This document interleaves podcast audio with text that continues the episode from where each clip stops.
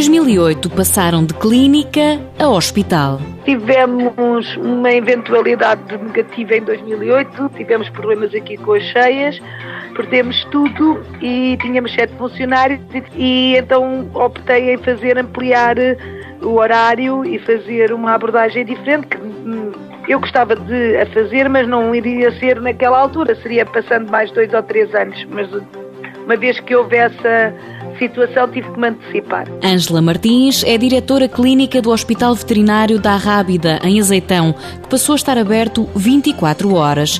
Por isso, foram precisos mais trabalhadores. Vir buscar uma mão de obra de exterior não é que seja mau, mas é muito melhor num serviço de medicina uh, ir buscar colegas que uh, trabalham e que fizeram o estágio curricular aqui e, portanto, o estágio profissional é um ano em que eles já não estão em curricular, mas que ainda não têm um total poder das suas decisões, não, não as podem assumir totalmente, mas gradualmente durante esse estágio criam-se condições de eles depois serem autónomos e fazerem parte de uma equipa cada vez mais multidisciplinar. A maior parte dos estagiários profissionais que por aqui passa já fez o estágio curricular.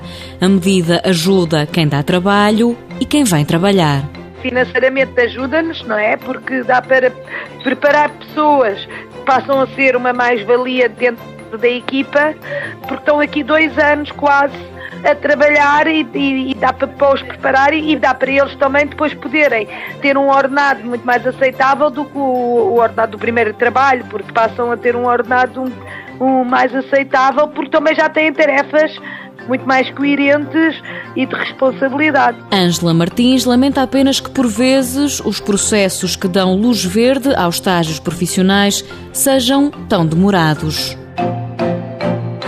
Mãos à obra. Com o apoio da União Europeia, Fundo Social Europeu, Programa Operacional Assistência Técnica.